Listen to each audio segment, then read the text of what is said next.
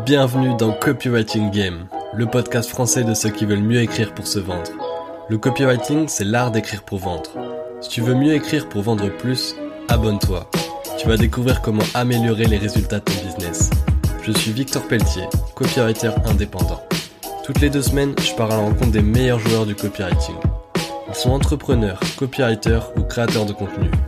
Ce sont tous des as de la vente et de la psychologie humaine. Je vous partage leur parcours, leur business et leurs réflexions. Nous allons parler marketing, écriture, vente et psychologie. Si cet épisode te plaît, tu peux lui laisser 5 étoiles sur Apple Podcast et Spotify. Bonjour à tous, bienvenue dans ce nouvel épisode de Copywriting Game.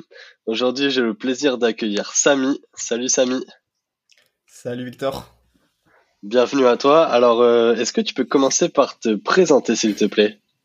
Euh, ouais, bah, je m'appelle Samy, j'ai 22 ans, je suis copywriter depuis euh, un an et demi, on va dire, un an et demi, deux ans, euh, selon, euh, voilà, parce que j'ai d'abord écrit de la copie euh, pour une, mon activité, enfin un petit business que j'avais essayé de monter, puis ensuite pour des, des clients, donc ça dépend quel moment tu prends. Et puis, et puis voilà, après on aura le temps de, de développer un peu dans le podcast, mais sinon, sur la partie copywriting, vraiment, c'est ça ce que ce qu'il faut savoir. Ça marche, ouais. Bah, de toute façon, tu vas me raconter un peu ton parcours en tant que copywriter et, et comme tu as dit, on va, on va approfondir un peu euh, tous ces sujets de copywriting. Alors, euh, il y a un petit rituel que je suis en train de mettre en place dans le, dans le podcast. Je t'en ai parlé. Donc, l'idée, c'est de jouer à deux vérités, un mensonge. Donc, le principe, il est hyper simple. Tu me dis trois choses sur toi. Dans ces trois choses, il y a deux vérités, un mensonge. Et moi, je dois deviner quel est le mensonge. Alors, est-ce que tu as préparé tes, tes trois ouais, choses Je t'ai préparé trois petites, euh, trois petites anecdotes. Allez. Euh, je vais essayer de pas de pas me pas me faire avoir juste en la racontant. Alors, premier truc, c'est que euh, donc quand j'ai signé mon premier client en copywriting, tu vois, donc on, on s'appelle et euh, elle me dit ok, euh, c'est bon pour c'était une page de vente à 500 euros, donc on raccroche. Et je suis trop content, genre je me mets à crier chez moi, je tape dans le coussin, je tape dans les coussins et tout, genre en mode putain ça y est. Et Genre euh, le lendemain, elle me renvoie un message pour me dire euh, en fait euh, j'y ai repensé, 500 euros c'est trop cher, on va pas le faire. Ouch. Voilà. Deuxième truc, c'est que donc quand j'écris la micro entreprise, tu sais t'as t'as l'acre, le truc qui fait que pendant un an tu payes moins d'impôts. sauf que moi je croyais Mhm. que c'était pas que tu payes moins d'impôts, c'était que tu payes pas d'impôts. Ce qui fait que pendant les six premiers mois d'activité, j'ai rien déclaré comme chiffre d'affaires jusqu'à ce que l'URSSAF me dise euh, dis donc il y a un problème là euh, qu'est-ce qui se passe et où je me suis dit gangster. je, je me suis renseigné j'ai compris qu'en fait j'avais pas 100% d'exonération mais qu'en fait euh, c'était juste une, une réduction d'impôt et le dernier truc c'est que euh, donc quand j'étais étudiant je suis rentré euh, en grande école euh, au, au CELSA et j'ai été admis euh, sur dossier avec en gros euh, genre il fallait avoir 12 et j'avais 12,090 tu vois et ces 0,090, euh, je les ai eus parce que euh, les notes, en gros, qui constituent mon dossier, bah dedans il y a des partiels où j'ai triché. Donc en gros, je suis rentré en grande école juste en trichant. Ok. Et le troisième, t'as triché pour entrer au CELSA. Bah bravo. M'en fous, j'y suis plus. Donc euh, si c'est vrai, euh, plus rien ne peut m'arriver. T'es rentré sur dossier au CELSA? Bah en gros, j'ai été admis aux oraux sur dossier, Ah ouais. sans passer les écrits, Ouais. parce que euh, j'avais des notes qui faisaient que j'avais pas besoin d'aller aux écrits. Sauf que ces notes, elles sont basées sur euh, bah, des partiels où, pour certains, euh, j'ai j'ai un peu triché. Ok, donc euh, ça j'y crois parce que en vrai moi j'avais fait j'avais fait j'avais été admis sur dossier pour pour le CELSA aussi et euh, et du coup je pense que c'est véridique cette histoire c'est totalement crédible. Euh, en vrai je vais dire la 1. Je vais dire la 1 parce que la 2 je pense que c'est totalement possible de penser que l'acre euh, on est exonéré et tout c'est une erreur que je peux faire euh. donc je vais dire que la 1 c'est un mensonge. Euh, non, ce qui est le mensonge, c'est que j'ai vraiment payé des impôts. J'ai pas, j'ai pas essayé, j'ai pas fraudé pendant. Ah, ok. C'est faux. Ah mince. Euh, mais mais non, je suis je suis trop flippé justement que ça ça m'arrive. euh, Donc euh, t'inquiète que les trucs des impôts, j'ai vérifié 40 fois. même encore aujourd'hui, ça me stresse. Ok, donc, euh, ok, donc c'est bon. Ah ouais, t'es un psychorigide, psychorigide par rapport à ça, de, de pas se faire, euh, d'être bien dans les règles et tout. Bon, après, Ouais, de ouf. c'est toujours mieux, c'est toujours mieux. Ok, bon, bah, je suis carrément nul à ce jeu pour l'instant. Ça fait deux fois que je trouve pas le, que je trouve pas le mensonge. euh, du coup, sans transition, on embraye sur la suite. Euh, parle-moi un peu de comment t'es devenu euh, copywriter. Ouais, bah comme je te disais à la base, en fait, euh, j'ai commencé le copywriting sur euh, un business que j'avais essayé de lancer. C'est comme ça que j'ai un peu découvert l'entrepreneuriat, c'est que je voulais créer un, site où je vendais du coaching et des formations en, en course à pied, tu vois, je cours pas mal. Je me disais, vas-y, c'est cool, c'est un truc qui me passionne, je vais vivre de ma passion, je vais vendre du coaching et tout. Euh, donc je crée une liste email, je commence à créer des offres et tout. Euh, bon, je fais des tas de conneries. Enfin, genre la liste email, je la remplis grâce à de la pub Facebook, euh, de gens qui sont juste là parce qu'ils veulent remplir un quiz et tout. Donc, euh, ils, ont même pas envie de recevoir mes emails, tu vois, ils s'en foutent. mais je suis content, tu vois, il y a des gens dans ma liste email, donc je leur envoie des mails. les mails, ils sont pourris, hein, bien sûr. Et, un jour, genre, j'essaye de vendre une offre et je, je, fais donc sur ces 700 personnes, je fais une vente à 49 euros. Ce qui est un taux de conversion assez pourri, on va pas se mentir. Euh, d'autant plus que 49 euros, ça rembourse même pas ce que j'avais investi en pub Facebook, donc euh, finalement, je suis, je suis perdant totalement. Ah oui, t'avais investi pas mal en pub Facebook. Euh. bah non, j'avais investi, on va dire quoi, 5 euros par jour, un truc comme ça. Donc 5 euros par jour, même si tu le fais tourner une semaine, ça fait déjà 35 euros. Ouais. donc sur une vente à 49 euros, bah, au bout de deux semaines de pub, t'es perdant quoi. Et à ça, t'ajoutes, bah, je sais pas, juste l'abonnement Podia pour héberger ta formation, WordPress et tout, et puis voilà, c'est fini. Parce que c'était pour vendre une formation? Euh, bah En gros, la, la pub Facebook, elle renvoyait vers un, un, quiz. Et à la fin de ce quiz, les gens ils étaient un peu automatiquement inscrits à ma liste email. Et ensuite, par email, j'envoyais des trucs. Et au bout d'un certain temps, par email, je, je vendais une formation. Euh, et cette formation, elle a fait une vente. Et c'était quoi la formation? La formation, c'était en gros du coaching euh, audio en course à pied. C'est-à-dire que les gens euh, avaient des fichiers MP3 à écouter pendant qu'ils couraient. Euh, et pendant qu'ils couraient, du coup, je leur donnais des instructions, je leur guidais, je leur, je leur construisais un peu la séance et tout. Donc franchement, le, le produit était cool en y repensant, euh, mais il était très mal vendu. Et bah d'ailleurs, j'avais retrouvé ma page de vente il y a pas longtemps et il y a plein de, il y a plein de trucs qui vont pas.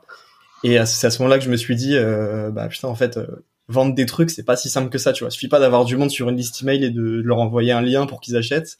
Il y a quand même, euh, il y a quand même un peu de travail, c'est vraiment un métier la vente. Mais quand j'avais écrit ma première page de vente, je trouvais ça intéressant, tu vois. Genre, j'avais commencé à m'intéresser vite fait au copywriting. Enfin, j'avais pris en gros euh, un plan d'une page de vente en 15 étapes et je l'avais suivi. Donc c'est vraiment le, niveau zéro, tu vois, du copywriting. Mais j'avais trouvé ça marrant, je trouvais ça intéressant d'essayer de, construire un truc persuasif, d'essayer de, tu vois, de, de mettre des blocs euh, d'arguments et tout pour que ça soit pour que ça soit vraiment intéressant. Donc même si c'était pas terrible, ça m'avait amusé. Et euh, au bout d'un moment, en fait, plus je me formais du copywriting, plus je trouvais ça vraiment intéressant, plus que la partie euh, coaching en course à pied, en fait, parce que je me suis rendu compte que euh, bah, courir, c'est génial, j'aime bien, mais apprendre aux gens à le faire, c'est autre chose, c'est un autre métier, et ça, ça me plaisait pas trop. donc je me suis dit, bah vas-y, j'ai trouvé un truc qui me plaît, copywriting, donc je vais me former là-dedans, puis je vais essayer de, de faire que ça, en fait. Et euh, à partir de là, en gros, euh, j'ai complètement arrêté de, le site de, course à pied. Je me suis mis à fond sur euh, sur le copywriting, donc en lisant des bouquins, sur des formations, etc., etc. Et puis j'ai commencé à à prospecter comme un bourrin. je pense qu'on pourra en reparler. C'est un peu de la, de la prospection et de ce qu'il faut pas faire. mais en prospectant comme un bourrin, bah, j'ai quand même réussi à trouver mes premiers clients. Et puis après, voilà, de fil en aiguille, tu commences à, à te construire un peu une réputation, etc. Et voilà. Ok, d'accord. Donc si je comprends bien, c'est parti d'une passion que tu avais euh, pour la course à pied. En as, tu l'as transformée en formation. De là, tu as essayé de vendre cette formation. C'est là où tu as mis un pied dans le copywriting et en fait, tu as, découvert que tu aimais le copywriting et tu t'es as décidé de te spécialiser en tant que ça et qui t'a abandonné la, vente de formation à direct passer en mode euh, euh développer mes, compétences en copywriting pour, euh, pour devenir copywriter en gros. Bah c'est ça, puis c'est surtout qu'en fait sur le business de course à pied, je passais trop de temps à faire des trucs, genre, tu sais, la technique sur WordPress, des, de paramétrer des pubs Facebook et tout. Au final, la partie vraiment passion course à pied, c'était peut-être 5% du taf, quoi. Et ça, je pense c'est le cas de tous les gens, toutes les personnes qui créent un, business autour de leur passion. Tu te rends compte qu'en fait, genre, je sais pas si t'es passionné de dessin, bah, si tu veux vendre des cours de dessin, tu vas passer peut-être 90% de ton temps à faire du marketing, de la relation avec tes clients et des trucs qui sont pas du dessin, en fait. Donc euh, c'est pour ça que bah, moi j'ai réalisé, j'ai fait ça, je me suis rendu compte que bah, dans tous les trucs que je faisais qui n'étaient pas de la course à pied, il y avait un truc qui me plaisait vraiment et c'était d'écrire des, des, des, textes de vente quoi. Ouais. Et euh, du coup, tu m'as tendu une perche tout à l'heure. Tu parlais des erreurs que tu as fait euh, en tant que pour prospecter des clients. C'est quoi un peu les, les erreurs que tu as fait au début pour trouver des clients? Euh, bah en fait au début je me suis dit euh, ok bah personne me connaît donc euh, je vais je vais si j'attends que ça se passe tu vois il va il va rien se passer je m'étais créé un profil sur Malte au début et euh, bah je me suis rendu compte que tu pouvais pas juste attendre comme ça les bras croisés qu'il y ait des gens qui t'écrivent sur Malte parce que c'est trop risqué quoi. S'il y a rien qui arrive euh, t'as pas d'argent. Donc je suis allé sur des groupes Facebook d'entrepreneurs. J'ai pris je regardais les posts. Et dès que je voyais quelqu'un qui postait un truc où ça donnait l'impression qu'il avait un peu un business qui tournait, euh, tu vois, par exemple, des gens qui disent euh, qu'ils ont passé 10 000 abonnés sur YouTube, ou des gens qui disent euh, qu'ils ont embauché un monteur, tu vois, je me dis, si le mec il a embauché un monteur, c'est qu'il a un peu euh, des moyens. Des- des Ouais. petits- dès qu'il y avait un micro-signal, je cliquais sur son profil, euh, j'essayais d'aller voir ce qu'il faisait, et je lui envoyais un message sur Messenger.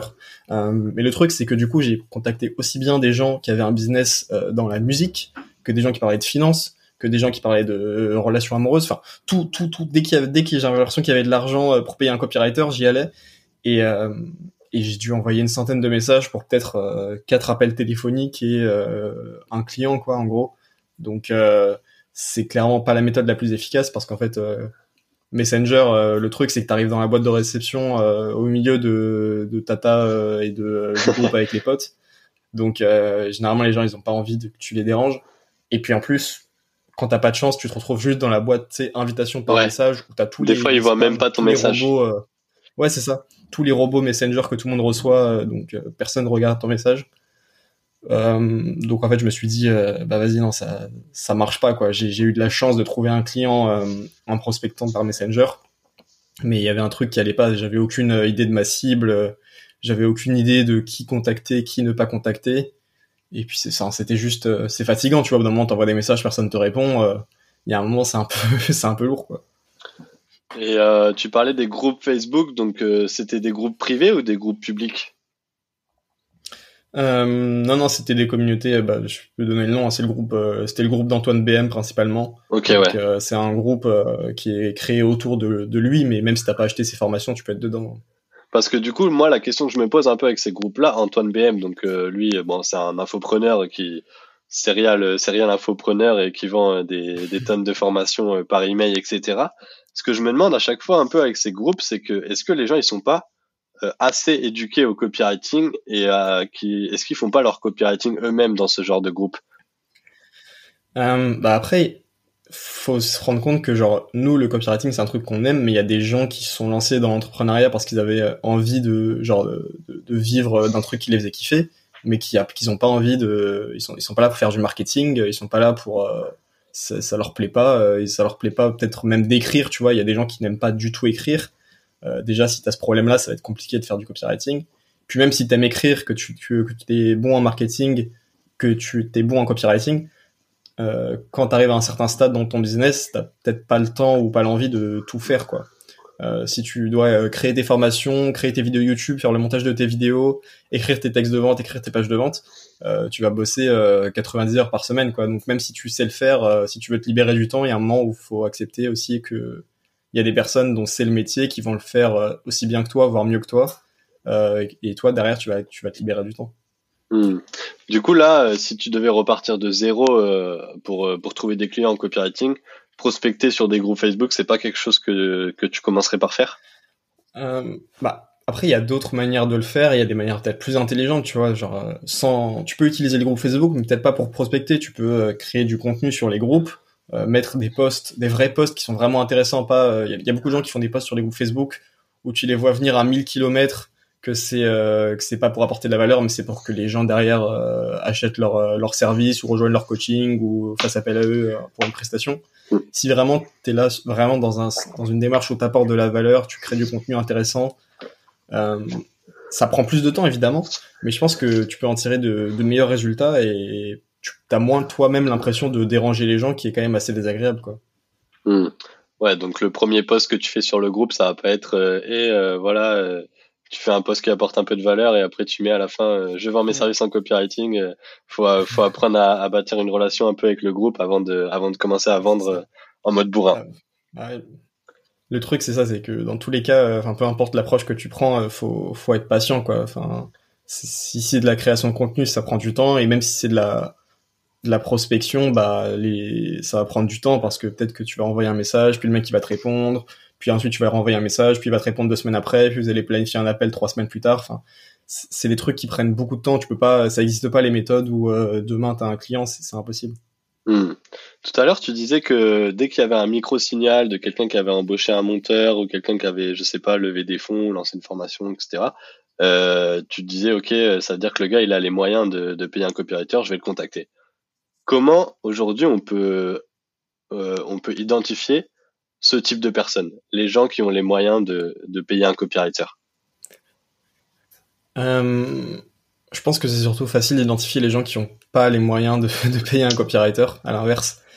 Euh, par exemple, si tu prends euh, un, un, infopreneur, euh, tu vois, débutant, genre le mec, il a lancé sa chaîne YouTube il y a deux semaines, il a sorti cinq vidéos, il a une seule formation à son catalogue.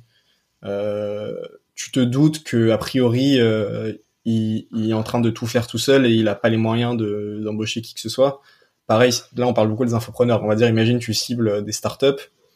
Bah ça une startup qui est euh, où ils sont pour l'instant tu vois il y a juste le, fondeur le fondateur et le cofondateur dans l'équipe. Ils sont deux. Euh, c'est que a priori pour l'instant s'ils n'ont pas les moyens de prendre quelqu'un en salarié c'est qu'ils fonctionnent euh, voilà juste avec leurs moyens perso qui eux-mêmes ne se payent pas. Il y a peu de chances qu'ils soient là qu'ils soient chauds pour embaucher un, un copywriter et le payer cher tu vois donc tu peux essayer d'identifier ces, ces, signaux où tu vois que les personnes sont encore en phase de démarrage, euh, où tu te dis, euh, bah, peut-être qu'il y a du travail à faire, mais euh, ça va pas être. Euh, enfin, faut, faut être réaliste quand même. Si tu peux les aider, euh, il y a un moment, faut que ça soit intéressant pour toi. Mmh. Ouais, c'est clair, c'est clair. du coup, là, on a parlé pas mal de, prospection. Toi, aujourd'hui, tu as, combien de clients à peu près en copywriting par mois? Bah, ça dépend. en fait, il y a, ceux que pour qui j'écris moi-même, donc c'est on va dire entre deux et trois. Et après, il y a des euh, missions euh, sur lesquelles euh, je travaille avec quelqu'un d'autre. Enfin, je délègue une grosse partie du boulot et je suis là pour ce qui est bah, relecture, optimisation et tout. Et enfin, à la base, c'est le client qui est venu vers moi et je lui ai dit bah non, je peux pas le prendre moi-même, mais par contre, j'ai quelqu'un que je connais à qui je fais confiance. on peut prendre la mission tous les deux et comme ça, voilà, moi, ça me permet aussi de de dire oui à plus de choses sans pour autant que mon temps de travail soit de 90 euh, heures par semaine quoi. Hmm. Et là, tu travailles euh, combien de, enfin, tu sais, des, plutôt des, des collaborations long terme ou, ou, court terme avec tes clients?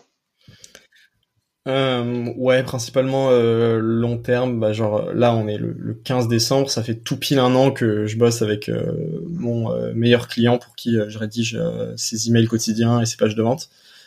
Euh, donc euh, c'est des trucs euh, c'est des trucs long terme et en fait c'est c'est le mieux parce que pour toi déjà c'est sécurisant tout simplement de savoir qu'il y a quelqu'un qui va avec qui tu as tout le temps des choses à faire et et puis surtout même pour ton travail c'est plus simple parce que au bout d'un moment tu finis par être vraiment dans le business du client. Tu es tous les jours en train de travailler dessus donc tu le connais par cœur. Donc ça devient finalement assez simple d'écrire et puis, euh, avec le temps, en fait, tu passes de simple euh, prestataire qui est là pour euh, écrire de la copie et faire son, sa mission à vraiment un espèce de, de consultant global sur l'ensemble du business. Parce que vu que c'est toi qui es au cœur de la partie vente, tu vois très bien ce qui marche, ce qui marche pas, tu commences à avoir un œil pour savoir, tiens, on pourrait faire ça, on pourrait tester tel truc, même pour même sur les offres, tiens, on pourrait essayer de lancer telle formation. Euh, donc au bout d'un moment, en fait, euh, ça qui est cool, c'est que ça te permet d'évoluer euh, avec ton, avec un seul client.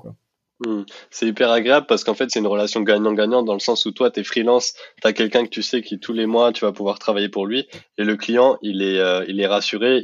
En fait les deux les deux côtés vous êtes rassurés dans le sens où ton client il connaît déjà, il sait de quoi t'es capable, il sait que tu connais son business et potentiellement s'il a des nouveaux besoins il va pouvoir faire appel à toi. Du coup comment Comment ça se passe Qu'est-ce que tu conseillerais pour vraiment plonger dans, dans le business de ton client et euh, on va dire passer de simple prestataire à collaborateur quoi? Bah déjà après faut tous les clients n'ont pas forcément euh, le, le, besoin d'avoir un copywriter qui est là tout le temps.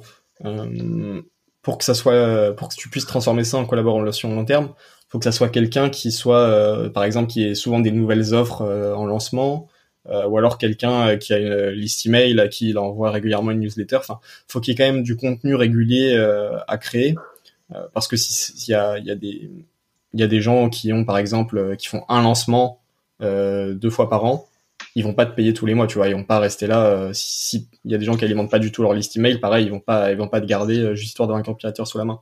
Donc, faut que ce soit euh, déjà quelqu'un qui soit dans une démarche de, de création de contenu régulière. Et après, si c'est pas le cas, tu peux par exemple prendre une mission ponctuelle et identifier pendant la mission les faiblesses du business de ton client. Par exemple, si c'est quelqu'un qui a une liste email mais qui l'utilise pas, il y a beaucoup de gens qui sont dans cette situation-là bah tu peux lui dire euh, ok donc là on va faire le lancement, je vais écrire tes mails, je vais écrire ta page de vente. Par contre à l'avenir, je pense que ça serait intéressant pour toi euh, que tu commences vraiment à utiliser ta, ta base email parce que euh, bah, c'est comme ça que tu vas entretenir la relation avec tes prospects. tu vas pouvoir leur proposer tes offres plus régulièrement aussi. Donc ça, ça t'intéresse, toi t'as peut-être pas le temps d'écrire des emails toutes les semaines. moi, je, par exemple, par contre, je peux le faire pour toi. Donc tu peux aussi, si c'est, s'il le fait déjà, tu peux dire bah maintenant je vais le faire à ta place. S'il le fait pas encore, tu peux euh, être force de proposition et lui dire tiens ça ça serait intéressant que tu le fasses et moi je peux euh, je peux te proposer de le faire parce que comme ça lui il se dit bah ok euh, c'est cool je vais avoir un, truc qui tourne où je peux avoir une meilleure relation avec mes clients proposer des offres plus régulièrement mais en même temps ça va pas me bouffer tout mon temps de devoir écrire des emails parce qu'il y a quelqu'un qui le fait et je sais qu'il est bon parce qu'il m'a déjà écrit autre chose dans le passé est-ce que ça t'est déjà arrivé d'avoir des, des clients qui étaient euh, voilà qui voulaient faire un lancement, donc tu, tu mets en place des emails, tu mets en place la, page de vente, etc. Et en fait, euh, ils n'avaient pas forcément euh, du coup l'idée derrière d'en faire une newsletter. Et derrière, c'est toi qui, qui propose ça et aujourd'hui tu, tu travailles pour leur newsletter entre guillemets? Ouais, ça c'est possible. Ouais, des, gens où tu leur dis, bah là, je vois que tu as une liste email, t'en fais rien. Euh, et généralement, ils en font rien parce qu'ils ont pas le temps ou qu'ils ont aiment pas écrire. C'est pas qu'ils sont convaincus que c'est une bonne chose de pas écrire des emails, tu vois. Euh, ils auraient envie de le faire. Si leur business était parfait, ils aimeraient bien euh, envoyer deux, trois mails par semaine à leur audience, euh, mais ils ont pas pris le temps de le faire. Donc là, tu peux leur euh, tu peux leur expliquer rapidement ce qu'ils auraient à gagner à le faire. Et toi derrière, bah, si tu penses que tu as le temps de, prendre ça en charge, ton client il va être ravi que tu puisses le faire et que ça se mette en place. Donc ouais ouais ça c'est en soi, c'est déjà arrivé, c'est très, euh, très faisable, quoi. Et là, tu des emails pour tes clients, mais tu aussi des emails euh, pour ta propre newsletter. Pourquoi tu as fait ce choix de créer ta newsletter? Euh, bah parce que alors après c'est personnel mais moi après un certain temps à écrire pour des clients tu vois tu commences à être vraiment à l'aise sur la partie écriture et tout et quand tu écris pour tes clients forcément tu vois tu as quand même un, certain nombre de contraintes parce que bah c'est pas tes offres c'est pas ta voix en, en, un certain sens, t'écris au nom de quelqu'un d'autre euh, pour parler euh, de ses sujets à lui. Donc il y a un moment où quand t'es à l'aise euh, à, l'écrit, t'as envie de te dire bon maintenant je sais que je peux écrire des trucs intéressants, que les gens vont prendre plaisir à lire. Bah j'aimerais bien quand même le faire en mon nom parce que je pense que j'ai des, des, trucs à apporter, j'ai des choses dont j'ai envie de parler moi. Bah, la meilleure manière de le faire, c'est soit de créer du contenu sur des réseaux sociaux, soit d'avoir ta propre newsletter pour euh, vraiment être euh, un peu propriétaire de, de ton audience parce que, euh, enfin, c'est un terme bizarre, propriétaire de ton audience parce que les gens sont pas captifs. Mais ta, ta liste email, elle dépend pas de est-ce que LinkedIn a envie de mettre ton poste en avant ou quoi. C'est toi qui écris un mail, ça arrive dans la boîte de réception des gens et, voilà. Et du coup, là, tu, tu fonctionnes comment pour cette newsletter? T'es es à quelle fréquence d'envoi d'email? Un mail tous les deux jours. D'accord, donc c'est quand même assez soutenu. Comment tu t'organises pour la création euh, de contenu de, de ces emails-là? Tu les programmes? Tu, tu fais tous les, tous les jours, tu crées l'email du lendemain? Ou tu as un panel d'emails qui est créé et tu, tu programmes ça euh? bah, Quand c'est possible, j'essaye de prendre euh, un petit peu d'avance parce que c'est juste moins stressant, tu vois, plutôt que de te dire ah j'ai rien pour demain, vite faut que j'écrive un truc. mais après sinon en gros j'ai une base de données où j'ai plein d'idées, tu vois genre euh, juste des des angles, des trucs dont je voudrais parler.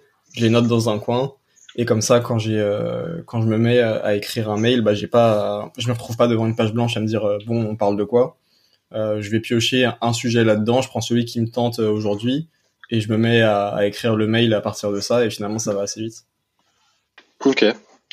Et là, du coup, donc, euh, tu as ta newsletter, tu as, tes clients, etc. C'est quoi un peu euh, ton objectif, euh, toi, en tant qu'indépendant, euh, pour la suite? Qu'est-ce que qu'est-ce que t'aimerais qu'est-ce que t'aimerais mettre en place? Enfin, c'est quoi ton défi là? Ouais. Bah, l'idée, en fait, à la base, j'ai créé la newsletter, donc c'est voilà pour une partie vraiment plaisir d'écrire pour moi, mais c'est aussi à terme l'objectif, ce serait d'en faire quelque chose où je peux, alors je sais pas quelle forme ça prendrait, peut-être tu vois proposer du coaching ou des trucs comme ça pour vraiment accompagner les personnes qui sont là et qui aimeraient bah qui aimeraient juste réussir à écrire des trucs euh, intéressants qui leur ressemblent euh, et des textes, euh, que ce soit des textes de vente ou juste, je sais pas, de la création de contenu sur LinkedIn, tu vois, accompagner les, les, des créateurs LinkedIn ou des, des entrepreneurs pour voilà avoir une communication qui est plus claire avec des trucs qui sont agréables à lire, qui leur qui sont qui sont authentiques et qui voilà s'il y a un objectif de vente qui, qui vendent et si c'est juste du, du contenu bah juste des trucs intéressants à, à lire quoi. Hmm. Du coup, ça fait totalement sens de, de, mettre en place cette newsletter parce que tu crées une relation avec ton audience, tu fais grossir ta liste email petit à petit, et comme ça, euh, ça, te, ça te met en confiance toi avec ton audience et ton audience aussi. Et le jour où tu auras quelque chose à vendre ou un coaching à proposer, euh, ce sera beaucoup plus fluide, quoi. Ouais, c'est ça. Puis c'est aussi une manière en fait de d'équilibrer euh, entre le, le travail client et le travail pour pour soi parce que après, il y a des gens qui adorent travailler avec des clients. Euh, moi, j'aime beaucoup pour euh, les clients avec qui je suis là depuis euh, longtemps. Mais quand c'est des nouveaux projets, tu vois, il y a toujours la, la partie bah, mettre en place la relation, faire les appels Zoom, les négociations, les machins. Puis après, des fois, quand c'est des clients que tu connais pas encore, bah, tu peux être, tu peux tomber sur des des gens qui vont être un peu un peu pénibles à gérer. Honnêtement, enfin, tu vois, il y a, y une partie du boulot qui est un peu moins agréable que quand t'écris pour toi et où euh, finalement t'es en contrôle, euh, tu contrôles tout de, A à Z. Donc euh, voilà, ça permet un peu de, se libérer un peu du travail client pour, pour à terme, du coup, si s'il y, a, y a une offre sur ma newsletter, bah voilà, ne pas avoir à prendre plus de missions et pouvoir équilibrer les revenus quoi. La newsletter, c'est un espace de liberté pour trouver ton propre style et apporter ta propre patte sans être euh, sans avoir les contraintes clients, le, le tone of, le tone voice à adopter, etc. Du coup là, c'est quoi les, les newsletters que tu prends plaisir le plus plaisir à lire? Euh, Newsletter que je prends le plus de plaisir à lire. Euh, honnêtement, celle de celle de Antoine Ben reste quand même intéressante, même si j'achète aucune de ses formations. Pareil. Euh, il a un bon style à l'écrit, puis c'est quand même quelqu'un qui a des idées qui sont, je trouve, euh, assez intéressantes, et il, arrive à, te les communiquer de manière assez claire et euh, où tu as envie de, l'écouter. Donc euh, rien que pour ça, ça vaut le coup. Même si après, voilà, ces produits m'intéressent pas plus que ça, parce que je pense que je suis pas forcément la cible, mais il a une bonne, il a une bonne, une bonne plume, on va dire. après, sinon, je pense aussi pas mal à ce qui se passe aux, aux États-Unis parce que bon, bah, le marché du copywriting là-bas il fait 100 fois la taille de, du marché français, euh, donc euh, tu as beaucoup plus de newsletters. Euh, Laura Belgray par exemple, elle a une newsletter qui est super super intéressante. elle parle donc elle parle de copywriting, mais elle parle aussi pas mal de justement bah, déjà elle a pas mal d'humour et elle, en parle dans le sens comment tu vas réussir à vendre juste en étant euh, toi-même et en, en, parlant comme tu parlerais à tes potes et tout et de pas avoir euh, de pas écrire du copywriting un peu de, de robot euh, sans émotion parce que c'est vrai que c'est un truc qu'on voit pas mal encore. Donc je crois que ce, même sa proposition de valeur c'est être payé pour être toi tu vois. C'est vraiment c'est pas mal trouvé je trouve. C'est vraiment l'idée de tu vas écrire des textes où on a l'impression que c'est juste toi qui parles et les gens vont acheter ce que tu vends quoi. Donc ça c'est intéressant. Et après il y a pas mal de, de marketeurs de copywriters euh, là-bas, mais on va pas faire la liste de tout le monde, ils sont hmm. très connus. Euh, des mecs genre Stéphane Georgi, euh, machin. pour ceux que ça intéresse, je mettrai toutes les références dont on a parlé dans la description du podcast.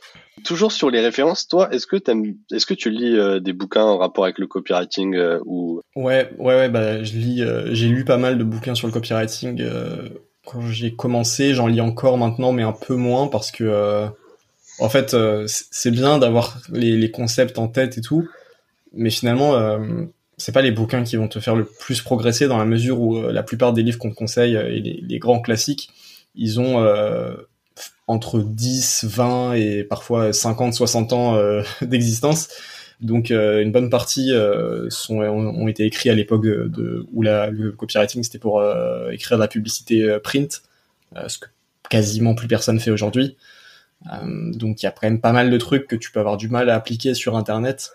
Euh, mais après, euh, les, grandes idées évidemment restent, tu vois, les grands principes restent. Mais je pense que ce qui te fait le plus progresser finalement, c'est la pratique. Tu vois, c'est pas, tu peux passer des semaines à lire des bouquins si tu prends jamais le temps de te poser devant une page et d'essayer d'écrire des trucs et de voir si ça marche ou pas. tu vas pas beaucoup avancer, quoi. C'est vrai.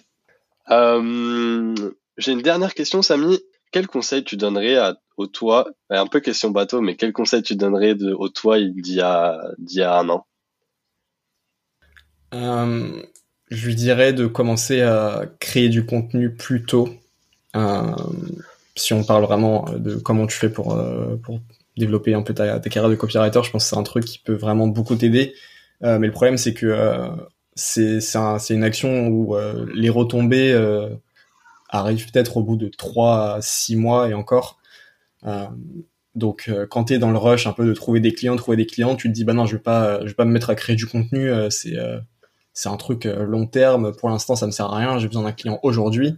Euh, mais si tu peux déjà commencer à, trouver une plateforme quelque part où tu publies quelque chose ou même à créer ta newsletter, euh, tu seras très content six mois plus tard de l'avoir fait dès le début parce que bah, quand tu commenceras à avoir des gens qui te contactent en message privé pour te proposer des missions sans que tu aies rien eu à faire, euh, bah tu te diras ouais j'ai bien fait de commencer quand même. Commencer à créer du contenu plus tôt, c'est le mot de la fin. Merci à toi Samy, c'était un plaisir. Bah, merci Victor. À la prochaine. Salut. Merci d'avoir écouté Copywriting Game. Si t'as écouté jusqu'ici, c'est certainement que l'épisode t'a plu. Pour me soutenir, n'hésite pas à mettre 5 étoiles sur Apple Podcast et Spotify, parce que ça m'aide beaucoup pour le référencement. J'ai lancé ce podcast car le copywriting me passionne. Je suis copywriter et si tu as des besoins à ce sujet, n'hésite surtout pas à m'envoyer un message. Tu trouveras mon LinkedIn et mon mail dans la description. À très vite sur Copywriting Game, le podcast du copywriting.